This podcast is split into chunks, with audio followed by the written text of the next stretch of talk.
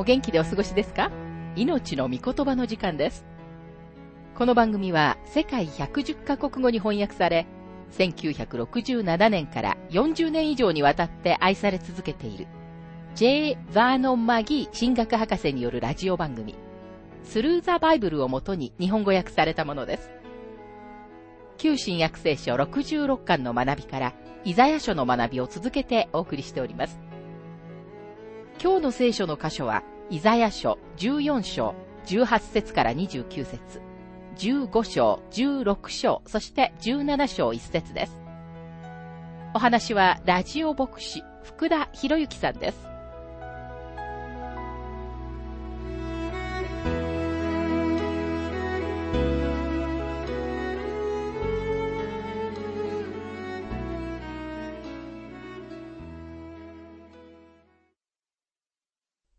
イザヤ書14章の学びをしていますが、18節すべての国の王たちは皆、おのおの自分の墓で尊ばれて眠っている。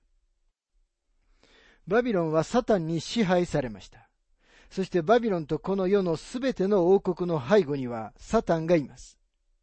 将来バビロンは明らかに神様に逆らうすべての国々が集まる場所になります。イザヤ書14章の22節から23節私は彼らに向かって立ち上がる。万軍の主の蜜げ。私はバビロンからその名と、残りの者、及び後に生まれる子孫とを立ち滅ぼす。主の蜜げ。私はこれをハリネズミの領地、水のある沢とし、滅びの放棄で一掃する。万軍の主の蜜げ。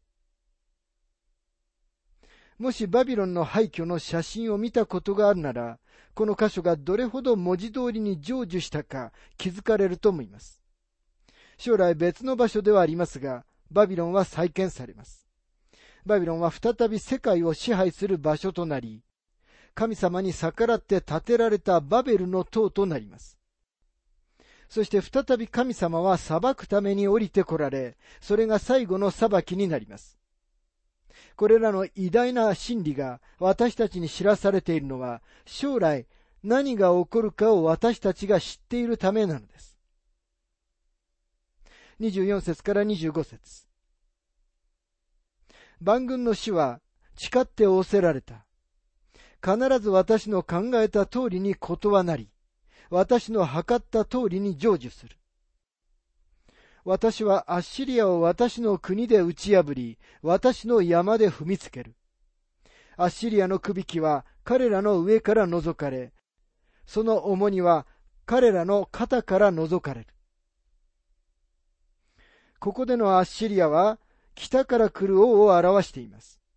19節から27節には、バビロンとバビロンが代表するすべてのものに対する来るべき裁きの細かい記事が書かれています。そしてその裁きは、過去には部分的に成就しただけですが、かなり文字通りに成就しています。28節アハズ王が死んだ年、この宣告があった。この時点でペリシテへの宣告が挿入されています。アハズの死によってせき立てられたものです。アハズは16年間国を統治しました。彼はずっと悪いようでした。ですから民はアハズがいなくなったことを喜びました。そして民は彼の後にも悪い王が続くのだろうと感じましたが、実際は良い王を得たのです。29節喜ぶなペリシテの全土よ。お前を撃った杖が折られたからと言って。蛇の子孫からマムシが出、その子は飛びかける燃える蛇となるからだ。アハズの後に、あと二人、良い王が統治しますが、最悪の王はまだこれから出てきます。私たちは、ただの人間の支配は世界に進歩をもたらすことはないということを学ぶべきです。私たちは国のリーダーを変えたり、政党を変えたりすれば、進展があると感じているようですが、本質的には何の進展もありえません。神様はペリシテにアハズが死んだからといって喜ぶなと命じています。物事は全然良くならないのです。御国の祝福が勝利を得る前に、あの地には神様の厳しい裁きが行われます。その裁きは、周りの国々に対する裁きよりももっと厳しいものです。なぜならイスラエルは光を持っていたからです。光は責任を作り出すのです。イザヤは大観難時代と反キリストが統治する将来の時を覗き見ています。ここに言及されている宣告はペリシテに関することですが、ペリシテという名前はなかなか興味深いものです。パレスチナという名前はペリシテ人から来ています。彼らはエジプト沿岸を北上し、この地に滑り込みました。イスラエルがこの地に到着したとき、彼らがここにいました。明らかにペリシテ人は、アブラハムの時代にはこの地にいませんでした。その地にはカナン人がいたのです。でもイスラエルの子らが400年後に戻ったとき、ペリシテ人たちがその地に来ていました。ゼパニア書とゼカリア書には、特にアシュドテとアシュケロンという二つのペリシテ人の町に対する予言があります。その二つの町は滅ぼされることになっていました。そしてその予言は文字通りに成就しました。30節から32節には、ペリシテに対する裁きが詳細に説明されています。その裁きは猛烈なものです。さて、イザヤ書15章の学びに入りますが、この短い章は、三つ目の宣告である、モアブに対する宣告を記録しています。15章、16章は、モアブを取り扱っています。バビロンは、最初の大きな世界的な大国だったのに、バビロンを取り扱っていたのは、たった二つの章だけだったという事実からしますと、不思議に思えます。バビロンに比べると、モアブは私たちにはとても小さなジャガイモのように思います。でも事実、ダビデの時代からそうでしたが、イザヤの時代、この地はとても重要で、ペリシテは大きな王国だったのです。モアブはロトと彼の娘との近親相関の関係から出てきた民族でした。この汚れた関係の不法の息子であるモアブがモアブ人たちの父でした。この人々がイスラエルの民の根深く不屈な敵となったのです。彼らの王、バラクはイスラエルを呪うために預言者バラムを雇いました。なぜなら彼らがモアブの地を通り抜けるときにバラクはイスラエルの人々を恐れたからです。また、ルツキの中には、モアブの若い女性の素敵な物語が書かれています。ダビデには、モアブ人の血が流れていました。なぜならダビデの父、エッサイは、ボアズとルツの息子であるオベデの子孫だったからです。ダビデにはモアブに親戚がいました。そしてサウルがダビデを追跡している時に、彼は自分の父と母とモアブに連れて行きました。今日モアブの国は消えてしまいました。彼らは神様の民の隣人ではありましたが、決して神様に従うものにはなりませんでした。現代のモアブ人は不信仰な人たちということが言えるかもしれません。彼らは敬虔なふりをしますが、本当はそうではありません。モアブは危険な友人でした。決してイスラエルが信頼できる同盟国ではなかったのです。それでは、イザヤ書15章の本文に入りますが、一節。モアブに対する宣告。ああ、一夜のうちにあるは荒らされ、モアブは滅び失せた。ああ、一夜のうちに切るモアブは荒らされ、滅び失せた。一夜のうちにとありますが、モアブに対する宣告は突然やってきました。国を打ち倒した嵐の突然さを強調するために、この表現は二度繰り返されています。嵐は夜にやってきました。そして彼らの嘆きの夜は決して終わることがなかったのです。信じられないような方法でアッシリアがこの国を滅ぼしました。彼らはモアブを地球の表面から覗き去ってしまったかのようでした。二節モアブは宮に、ディボンは高きところに、泣くために登る。ネボとメデバのことで、モアブは泣きわめく。頭を皆反り落とし、髭も皆切り取って。私たちにはよくわからないいくつかの地名がこの説で言及されています。宮というのは家を意味し、明らかにこの地にあったケモシュの宮を指しています。またディボンはヨルダン川の東側にあった町で、そこでモアブ人の石が見つかっています。またネボは、モーセがその上から約束の地を眺めた山です。そしてメデバは、ルベンに属していた町です。これらすべての町と場所は、イザヤの時代にはモアブに属していました。これらの町や場所は滅ぼされようとしていました。なぜなら、モアブ人たちは自分たちが生ける誠の神様を礼拝しているのだと言いながら、また神様を知っていると告白していたにもかかわらず、異教の神々に捧げられた異教の宮で時間を過ごしていたからです。三節その巷では荒野を腰にまとい、その屋上や広場では皆涙を流して泣きわめく。イザヤの時代にはヨルダンは豊かな国でしたが、今はとても貧しい場所で、神様の裁きが未だにその場所にあるように感じます。モアブに対する裁きがあまりにも深刻なので、イザヤでさえも同情しました。五節私の心はモアブのために叫ぶ。その逃げ延びる者は、ツォアルまで、エグラテ・シェリシャまで逃れる。ああ、彼らはルヒテの坂を泣きながら登り、ホロナイムの道で破滅の叫びを上げる。モアブはイスラエルの敵であったにもかかわらず、彼らを襲った恐怖のために、イザヤは心から彼らに同情しています。このことは神様の心を明らかにしていると思います。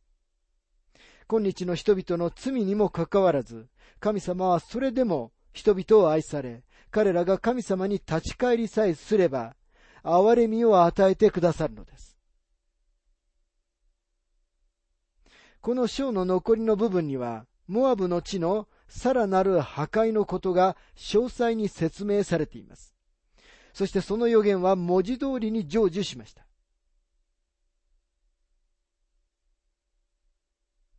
さて、イザヤ書16章の学びに入りますが、16章は神様がモアブのために用意してくださった神様の憐れみを得よというモアブに対する最後の呼びかけで始まります。イザヤ書16章の一節子羊をこの国の支配者に送れ、セラから荒野を経て、シオンの娘の山に。モアブからイスラエルにそこの祭壇で生贄として捧げるために子羊が送られなければなりませんでした。子羊は最もよくキリストを描写している生贄の動物でした。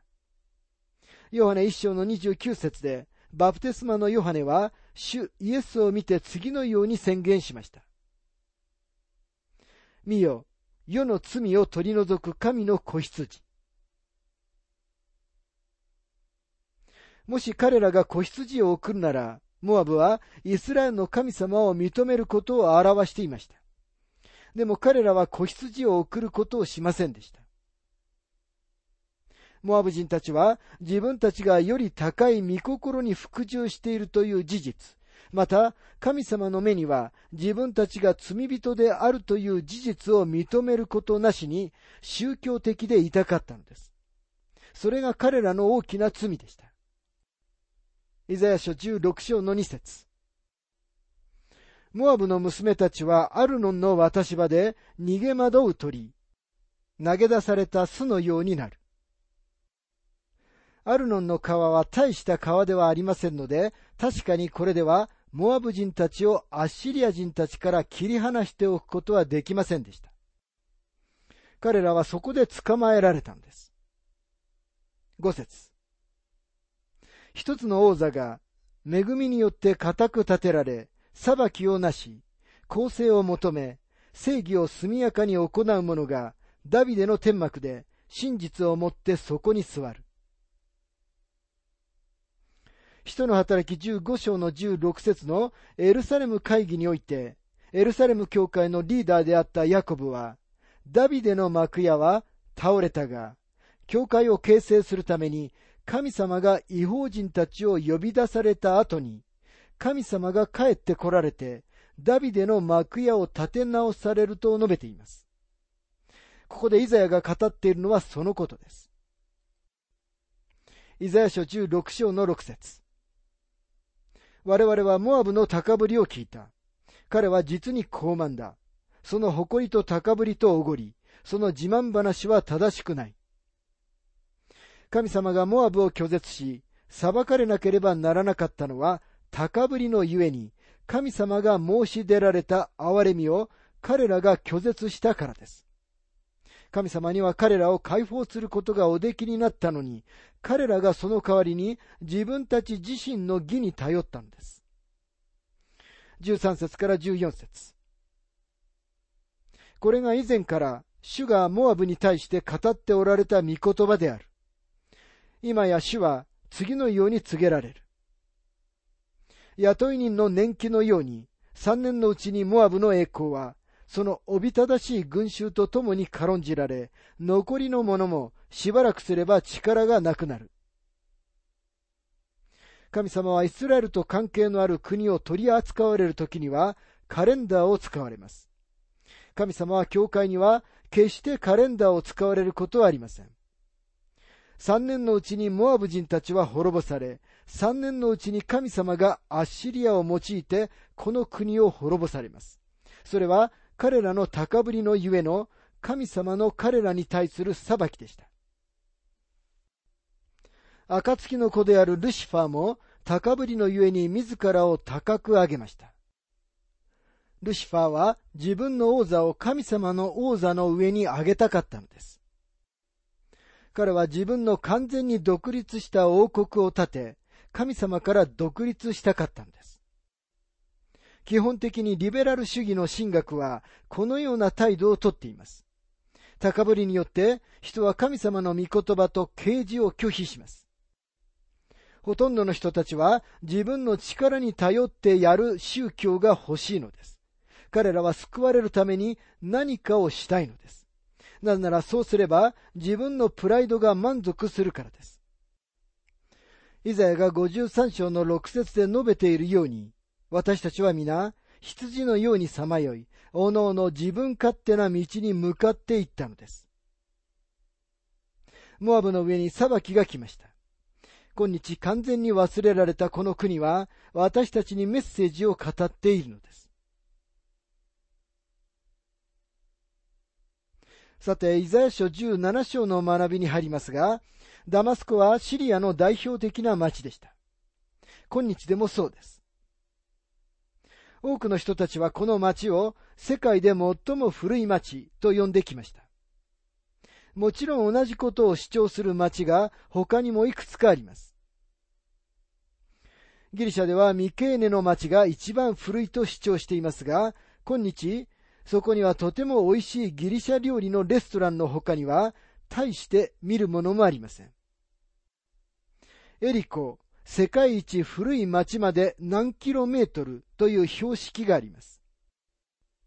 おそらくすべての国には世界で一番古いのだと主張する町がたくさんあるのだと思います。でもダマスコは確かにその主張する資格があります。ダマスコは他のどの町よりも何度も滅ぼされた。しかしその度に灰の中から蘇ったと書いたのは、オランダのプロテスタント神学者、ビトリンガです。この章でのダマスコはシリアの国全体を指しています。またエフライムはイスラエルの部族の一つであり、町の名前であり、山の名前であり、また人の名前でもあります。エフライムは聖書の中で、しばしば北の十部族を指すために使われています。預言者たちは北の十部族を指して使っています。ですから17章に書かれているのは、ダマスコとエフライムに対する宣告であり、言い換えれば、シリアの国とイスラエルに対する宣告なのです。しばしばユダに対抗する目的で結んだシリアとイスラエルの同盟のために、イスラエルはシリアに対して宣言される裁きに連携しています。共犯者は裁きも一緒に受けることを意味します。イザヤ書17章の一節ダマスコに対する宣告。見よ、ダマスコは取り去られて町でなくなり、廃墟となる。ダマスコは廃墟となるのです。現代のダマスコの町は、もともとの町と同じだと主張しているのだから、この予言は成就していないではないか、と指摘する人たちがいます。しかしこれらすべての予言には、はるか将来の成就と同時に、地域的、あるいは同時代の成就とがあるのです。この予言によって提示された問題に関して、二つの可能性の説明があります。一つは、歴史家たちは古代の都市の位置などの識別において、いつでも正確なわけではありません。今日のダマスコの地域には町の廃墟がたくさんあって、そのうちの一つが元々のダマスコであるかもしれないのです。ダマスコは古代のとても多くの他の町々と同じです。もし一つの場所で町が滅ぼされたら、彼らはいつでも同じ場所に再建したわけではなく、町をいくらか別の場所に移しました。ですからこの問題はまだどの廃墟がダマスコかという答えに達していない考古学者たちに任せることにしたいと思います。二つ目の可能性は、確かにダマスコはおそらく世界最古の町かもしれません。したがってダマスコの町は、ことに町を次から次へと更新していった軍隊を経験した土地であり、地上に起こったすべての惨事を生き延びてきたのです。でもこの町は大観難時代を生き延びることはありません。そしてここでイザヤが言っている通り、町ではなくなり廃墟となるのです。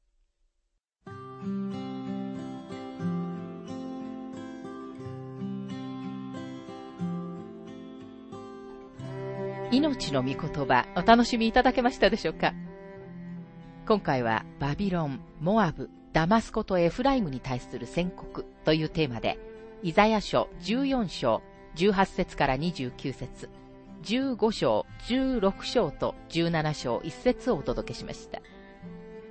お話はラジオ牧師福田博之さんでした。なお、番組ではあなたからのご意見、ご感想、また聖書に関するご質問をお待ちしております。お便りの宛先は、郵便番号592-8345大阪府堺市浜寺昭和町4-462浜寺聖書協会命の御言葉の係。メールアドレスは全部小文字で t tb.hbc.gmail.com です。どうぞお気軽にお便りをお寄せください。それでは次回までごきげんよう。